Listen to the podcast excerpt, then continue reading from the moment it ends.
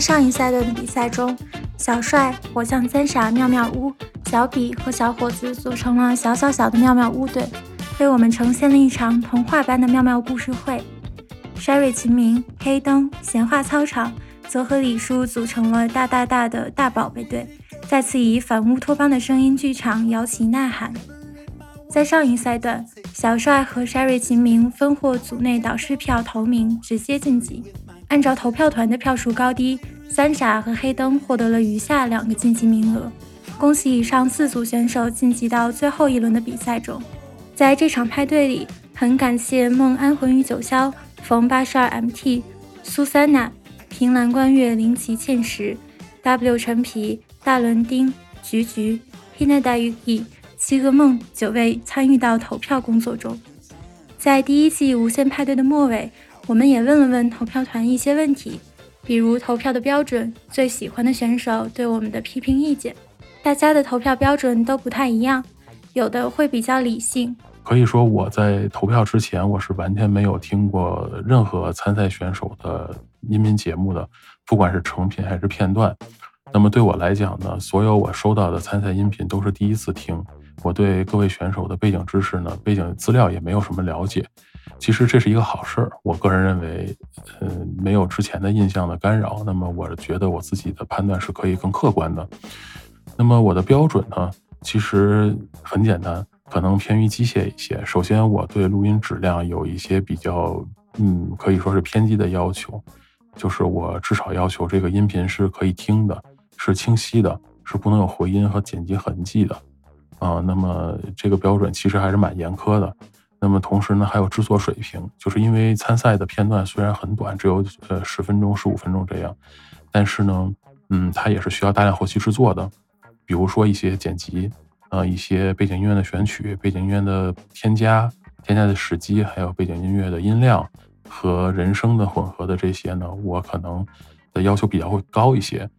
对于那些我没有选择的作品，我是有如下两个标准的。首先，因为这次活动是个比赛，所以我会期待参赛的选手的一个姿态，比如托马斯全旋接转体两周半双臂大回环，不是，我会期待听到一个满足比赛时长要求的完整的节目，一个完整的节目和一段节选或者混剪，在收听上的听感还是很不一样的。那我会更愿意选择一个独立完整的参赛作品。另外，在有对谈要求的赛段中，我更倾向于节目里有流畅的互动，而不是整期节目都在体现着一个输出能力非常突出的嘉宾的表现。我没有办法把我的票投给嘉宾，有的是有自己的一套体系。嗯，我投票是这样的，叫给每个播客五分钟。这五分钟之内，无论我对这个节目喜欢还是不喜欢，我都要听满这五分钟，同时写下来对五分钟之内对他的感想、优点、缺点，然后列出关键字。五分钟之后，如果我喜欢听，我会继续听完，并打一个分数；不想再听下去了，我就结束它，暂时给它划掉。虽然投票团的大家都会有一套自己的投票体系，但是在投票的时候，还是难免会有一些纠结。像菊菊老师在投票的时候会出现两种情况，第一种就类似于，嗯，李叔想要单推闲话操场的感觉，就是听到这个节目就觉得好，就是想选他这种感觉。对我来说，这样的节目有，比如说不拘一格在访谈阶段的那个节目，对我来说就是一个能直击灵魂的节目。能量很强，然后情绪感觉有很多，但是听完之后又会有一种被治愈到、被抚慰到的感觉，我觉得很好。然后还有第二次主题赛段的闲话操场的那个节目，就是虽然可能在解题方面稍微有一些值得讨论的地方，就像在那个评论节目里大家有提到的那样，但是。他们在这期节目当中发挥的，我是觉得是很好的，有非常的松弛，又能出梗，然后听着就是觉得很棒，很不错。另一种情况就是陷入了艰难选择区，我还挺纠结的，会每个节目听三四遍，然后做记录，再思考。尤其是在主题赛阶段，在这个阶段，大家像是因为参赛而不断进行尝试与蜕变，又像是互相的灵感碰撞出了火花，产出的作品都很精彩。听的时候感觉很畅快，但是选择的时候就十分的纠结。大伦丁老师也会有两个纠结的点。其实我每一轮投票都在第一次投的时候，并没有投出那么多选手。我是在每听完一段之后，会写一个点评，然后并且把我自己的意见留下来。比如说这条直接就过了啊，或者这一条保留，或者这一条直接不过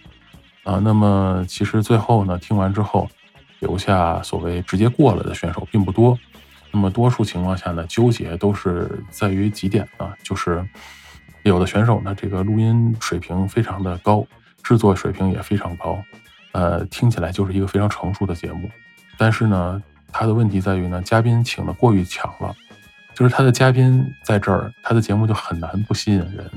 那么在这一点上呢，我就会有些担心，就是如果。啊，通过了这个筛选，成为了真正成熟的一档节目之后，如果嘉宾的资源枯竭了，请不到那么好的嘉宾了的话，这个节目还有没有这么强的力量能够持续下去？啊，另外一个呢，就是这个所纠结的，就是说内容非常好，但是录音的质量和制作水平又非常差，那么这个呢，就会让我觉得会不会，从听感上就会。呃，以后成为一档节目之后，就会直接筛选掉一部分用户，因为我自己在听一些播客的时候，我如果发现这个录音质量非常的差的话，其实内容无论多么吸引人，我可能都会直接把它弃掉。经历了几轮投票，投票团的大家可能会和选手产生更深的情感连接，就像是追更选秀节目一样，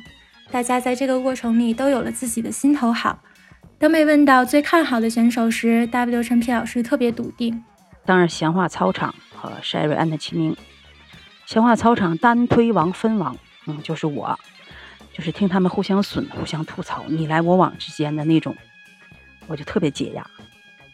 在他们节目的这几分钟，我就咧着嘴乐就行，我的脑袋里可以什么都不想，自由的放空，自由的翱翔，灵魂出窍那种。然后快乐已经，既然都这么难了，还是适当的放过自己吧。就是听一帮被社会毒打了若干年的老姐姐给你讲讲自己的故事，然后后来听李叔说他们是唐山人，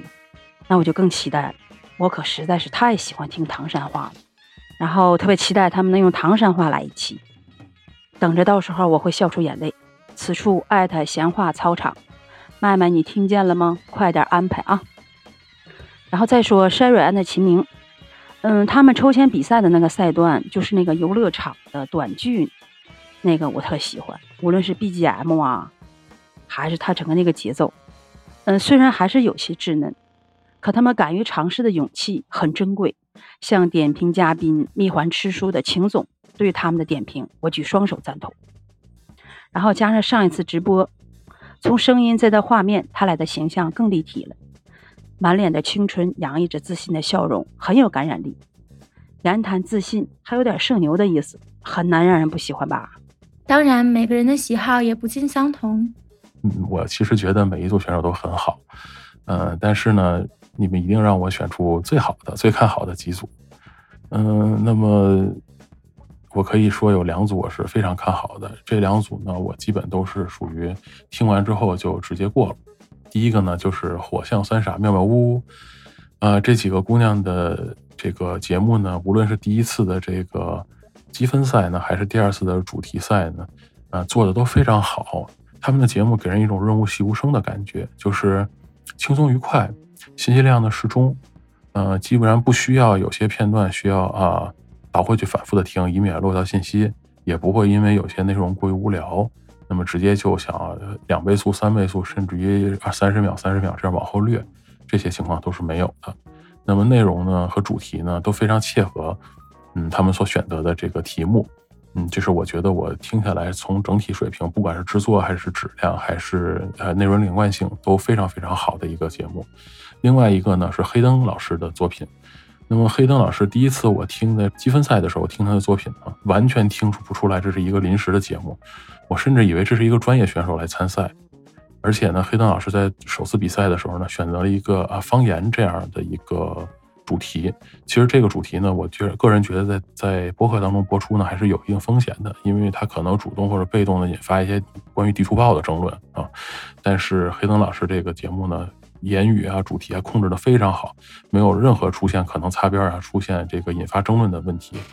那么信息密度呢，虽然比较高，但是黑灯老师的这期节目听起来完全不累。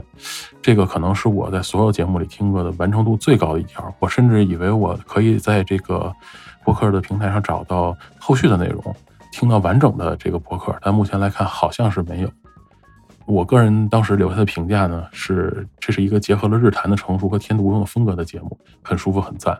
抛开要投票这件事情之外，只作为一个听众的话，我喜欢小比老师和不拘一格的声音短剧。如果所有的声音内容都算播客的话，短剧是个很独特的播客形式。同时，也非常非常期待能够听到更多优秀的作品。请 Sherry 和秦明加油呀！小比老师，小比老师，你是我心中的王者。表白你在你自己的满地乳牙那个电台的那期日出的节目，我听完那期节目，觉得有一种感觉，就是无论黑夜曾多么令人绝望，太阳都会照常升起。也许你住的地方日出来的稍微迟一些，但它终究会来到的。小比老师，比心。我们毕竟是个比赛，比赛就会有晋级和淘汰，大家也都有心中的遗珠。常继久老师是我比较在意的，没有进入下一个赛段的选手。嗯，主题赛段他走出了定服装，但是化用了定服装带来的一些内容吧。我指的是类似于声剧的形式与电视台和记者这样的设定。我认为是非常有意思的尝试，包括他在海选阶段在评论区里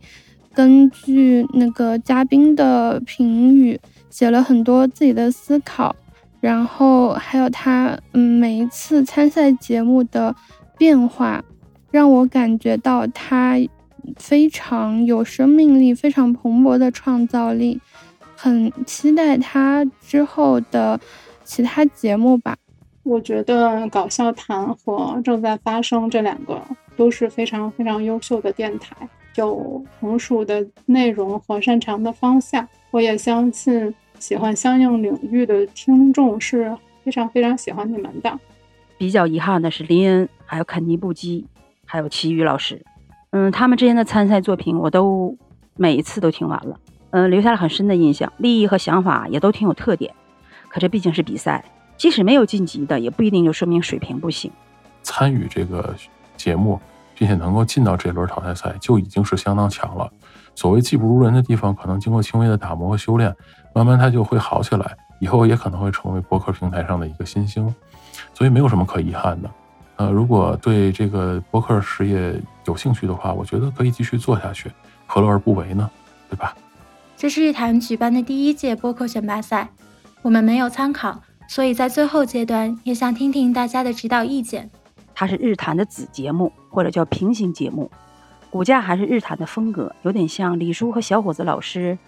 在郊区的一个度假小屋，在这里他俩更加放松，也更放飞自我。我觉着可不可以把这个比赛一直办下去？比如半年办一次，或者是想弄的话，分成学生组、成年组或者专业组、小白组。之类的，这次节目也让我对一些以前已经知道的节目更熟悉和了解了，比如说《活像三傻妙妙屋》，还有《搞笑谈》。然后我特别享受每次比赛节目放出后，大家在评论区里活跃的感觉，真的让我感觉像参加派对，有好好享受到。哦，对了，我好喜欢小比，给小比表白。最后想说的是，可能声音类的内容传播起来会有一些慢热，但是我认为每一次的尝试都不会是无意义的。给大家比心。指导意见，嗯，如果一定要提的话，就是这种所谓类似于选秀节目的音频节目，那以后要多办、大办、使劲办，大家都非常喜欢，人民群众喜闻乐见的，我们就要多多制作，让大家以后有更多类似的节目可听，让大家感到更加欢乐。下一赛段将是本季无限派对的收官之战，我们将用每一档平凡又伟大的播客最日常的形式进行决赛，开放选题，四组选手将各自准备一期播客音频。不限内容，不限形式，不限时长，他们将尽情选择自己擅长的领域，发挥自己的优势，展示自己作为播客主播的魅力。四组选手的决赛节目将分为四期，于下周二，也就是一月十七号同步放出。本轮投票将在日坛微信公众号开放公开投票通道，所有人都可以参加到投票中。我们将完全凭听众喜爱度决出一到四名。我们下周二再见。